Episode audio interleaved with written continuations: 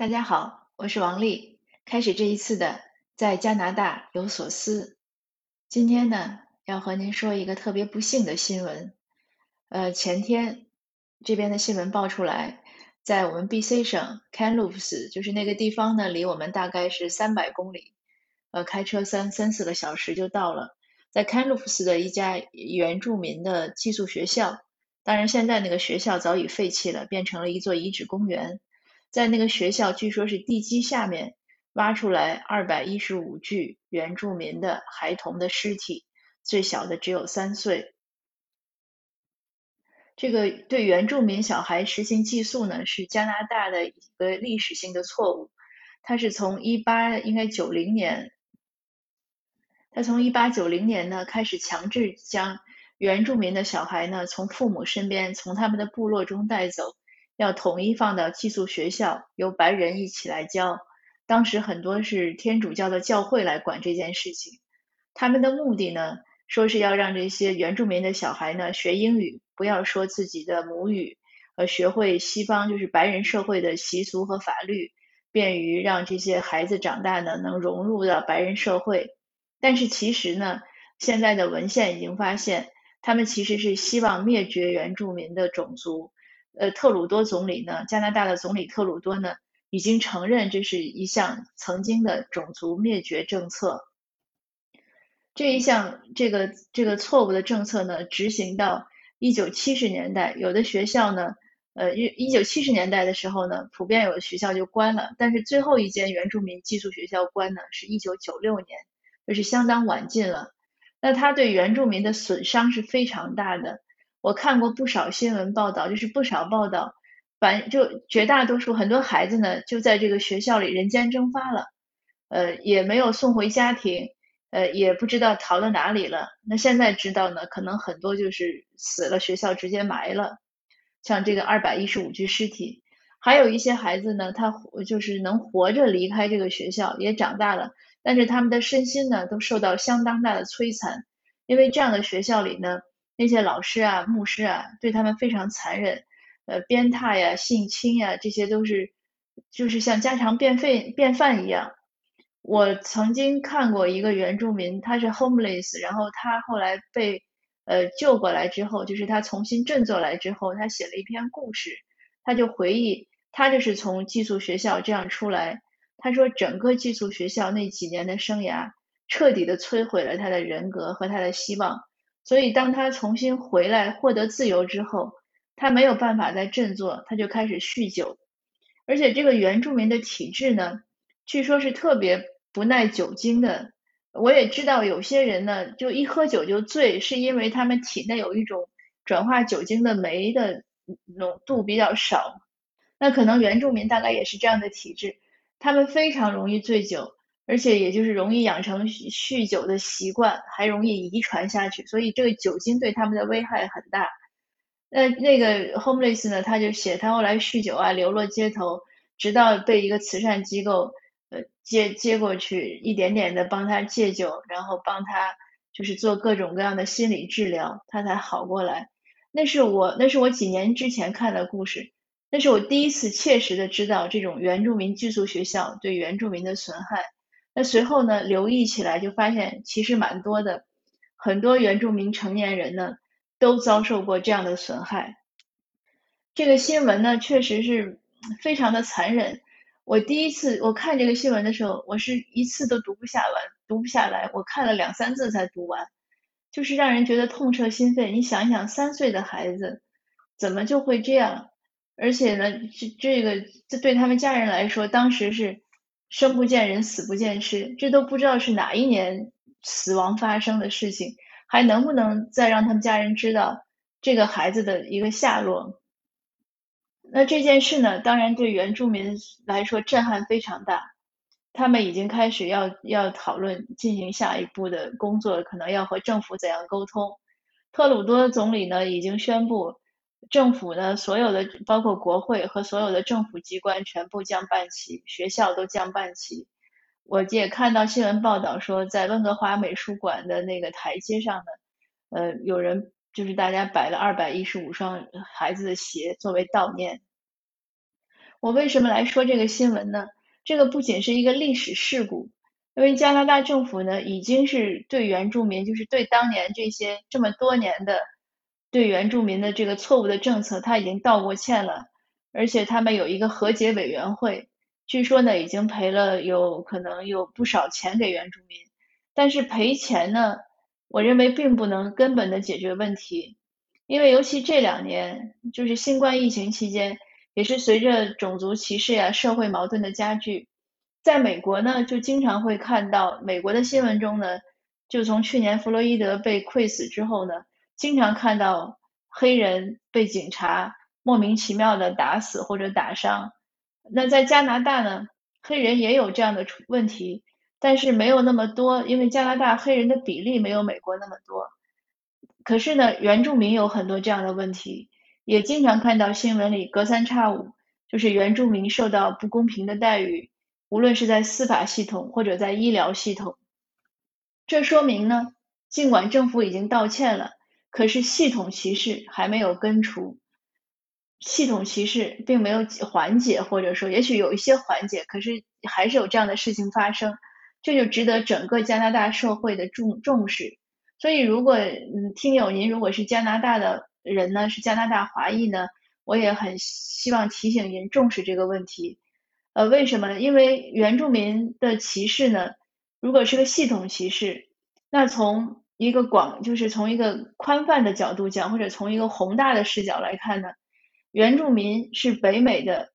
他们说 First Nation 嘛，那就是第一是原原初的主人，是因为白人来了，然后一些很多战争啊、病患啊，导致原住民失去了土地。那我们现在不说这个过程，那现在呢？呃，加拿大人的很多正式的会议上呢，他们都会感谢呃原住民提供了土地，事实也是这样。那可是呢，就是我们可以认为原住民是个是这个国家的真正的一部基石，至少是基石的一部分。我们说各各民族各族裔和谐平等相处，但是呢，这个相处我们能在这个土地上幸福快乐的生活，是离不开原住民的一种贡献。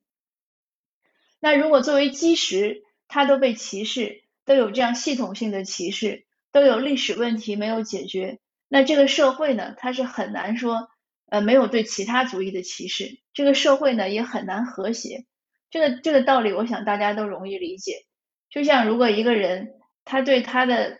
被对他帮助很大的一个人，他都不说感恩戴德吧，他都不能友好相处，我们怎么可能指望他能和我们友好相处呢？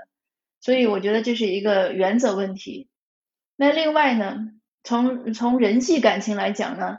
呃，我们先瞧，就是第一批来加拿大的华人呢是淘金修铁路的，广东还有像从呃美国加州这边过来的也是广东移民，他们其实就说苦力嘛，他们没有文化也没有钱，在加拿大呢吃了很多苦，而且赶上就是被排华，所以呢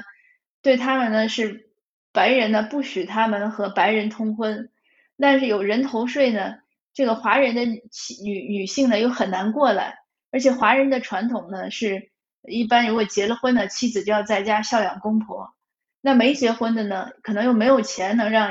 中意的女性过来结婚，所以当时呢，这些劳工绝大多数都是单身。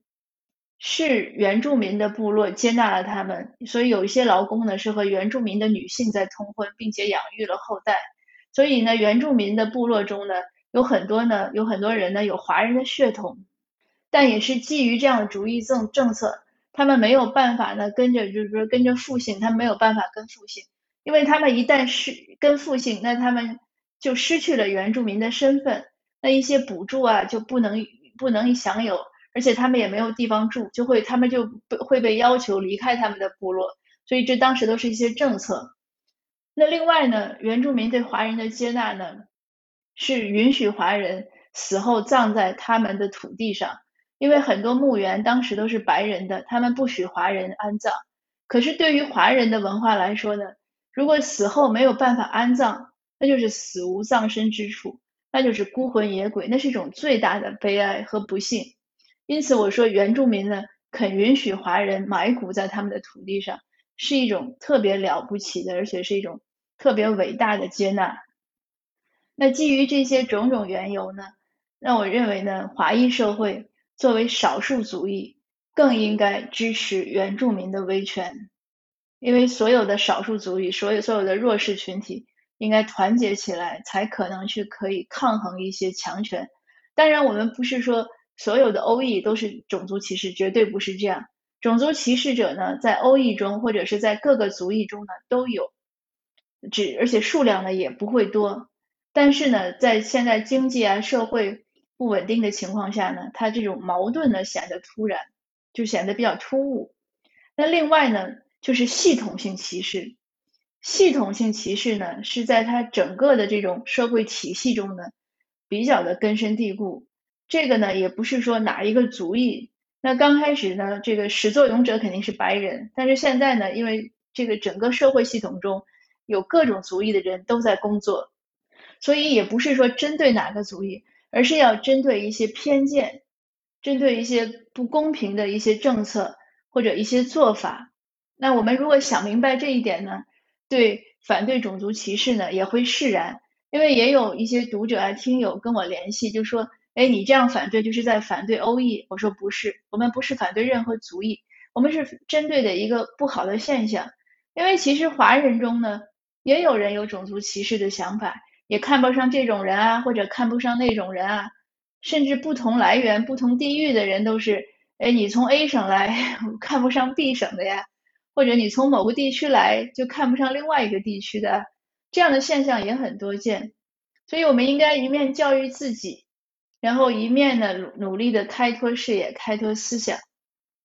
所以今天早晨呢，在一个讨论群里，我就讲，因为有人说呢，说华裔不用去反歧视，华裔要做好自己。那在社会生活中呢，很多华裔表现的不好。我说这个呢是两回事，我们要看个体。如果你把任何个体的行为都归结到族裔上，这就是一种种族歧视。我们